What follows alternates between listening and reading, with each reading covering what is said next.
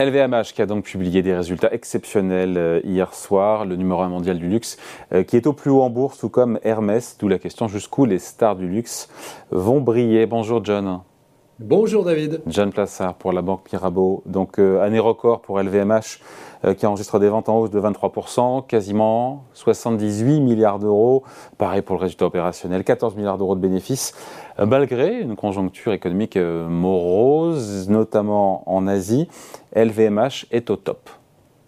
Exactement, c'est absolument extraordinaire. Bon, vous me direz, c'est comme à chaque fois qu'elle publie. Si on regarde le, la, mode et maroquinerie en, en, particulier, qui touche de nouveaux records, avec une croissance de, de 20%.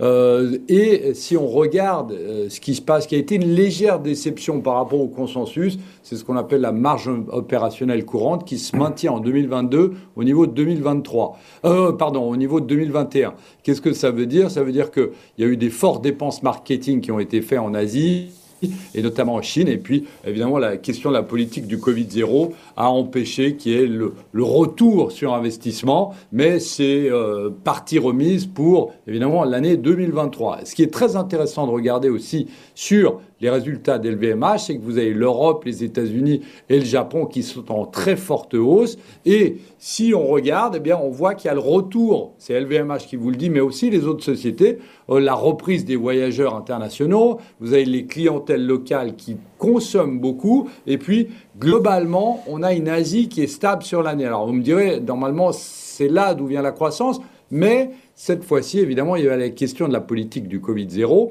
et lorsqu'on regarde dans les chiffres, on voit que l'Europe, c'est quasiment un quart, 24%, les États-Unis, c'est 27% des ventes de LVMH, le Japon 7%, et puis la Chine, difficile à dire, mais c'est entre 20 et 22%.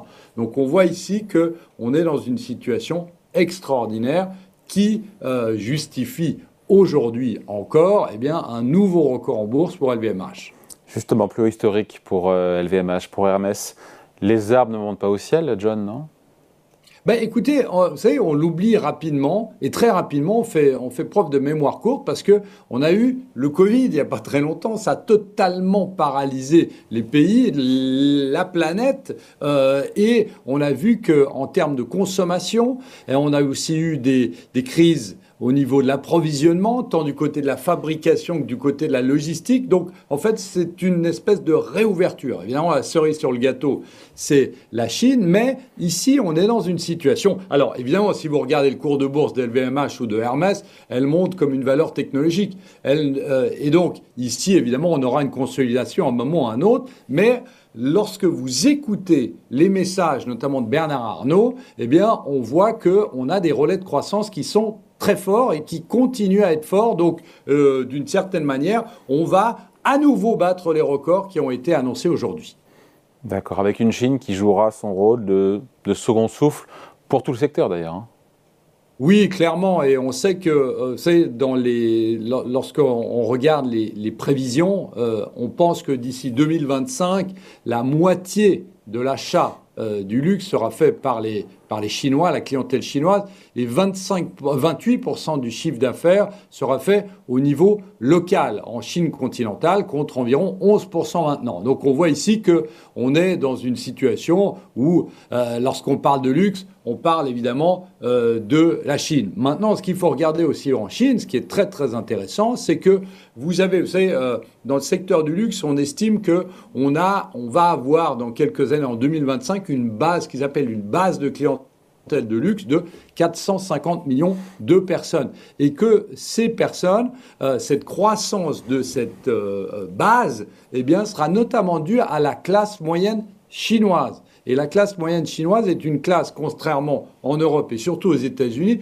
est une classe moyenne qui a de l'argent et des moyens de dépenser alors pas autant que les ultra riches, mais vont aussi acheter du luxe. Et ça, c'est une croissance qui est extrêmement fort. Donc lorsqu'on parle de la Chine, on parle évidemment bah, de, la, de la poursuite de la croissance, mais aussi de cette nouvelle classe moyenne qui est euh, très importante. Et puis, euh, chose très importante, mais qui n'a pas vraiment lieu, euh, lien pardon, avec la Chine, eh bien, sont les jeunes. lorsque vous regardez les millénials, ils représentent 35%, ils représentaient 35% du marché en 2019, et on estime qu'en 2025, ce sera 45% du chiffre d'affaires.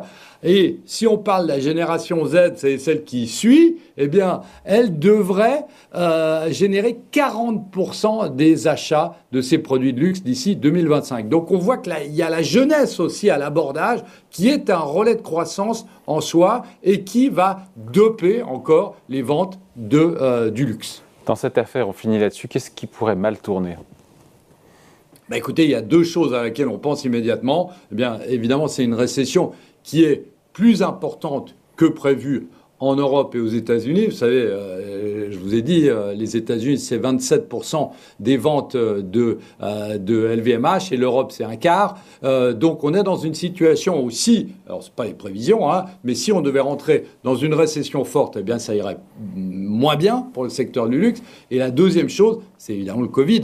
Et quand vous parlez de Covid, alors on parle dans le monde entier, mais c'est évidemment en Chine, puisque là, on estime que, vous l'avez dit avant, soit entre 70 et 80 80% euh, de la population chinoise euh, aurait eu le Covid. Donc euh, il y a cette espèce de, d'immunité collective qui est en train de se créer. Mais on est dans une situation où il y a quand même des interrogations, qu'on le veuille ou non. Et la dernière chose qu'on peut mettre, eh ben, évidemment, c'est la guerre en Ukraine, puisque si tout l'OTAN devait être touché par cette guerre, eh bien, on imagine aussi que ça freinerait les ventes. Mais pour l'instant, évidemment, c'est pas dans le scénario. Merci beaucoup. Point de vue signé John Plassard pour la Banque Mirabeau. Merci John, salut. Merci David.